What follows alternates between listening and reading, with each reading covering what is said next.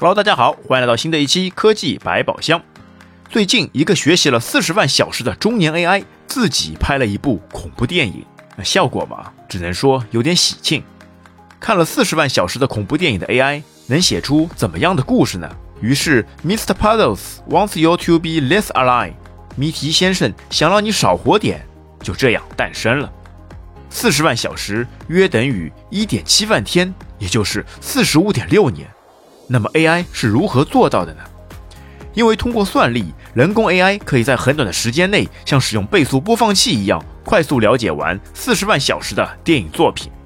这部由 Netflix 和 Katen Patty 合作的电影只有四分二十三秒，但视频一发布就火了，YouTube 上的播放量几天就超过了一百万，而微博网友制作的中文字幕版播放量更是达到了三百二十六万。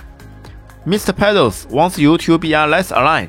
这部电影中的对话内容荒唐可笑，而且还有字幕相伴，而配音则更像极了是英语听力。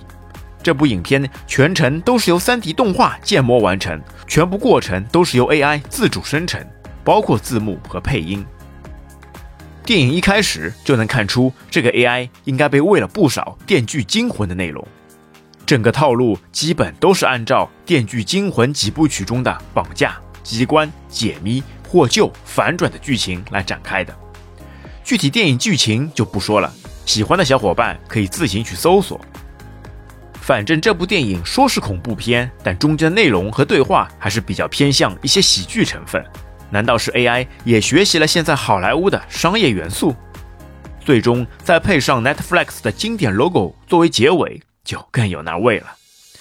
不得不说，AI 在学习套路上还是有一绝的。你能在这部《缝合怪》里面几乎看到所有的恐怖片的套路。有些看起来好像不搭界的台词，其实背后都会有一些逻辑和套路。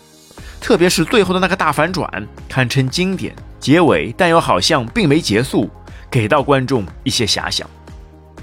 Katen Patty 之前还让 AI 学习了一千小时的蝙蝠侠电影，然后搞出了个搞笑动画片。之前就有听说过 AI 可以作画，画出的作品甚至可以作为艺术品拍卖出高价。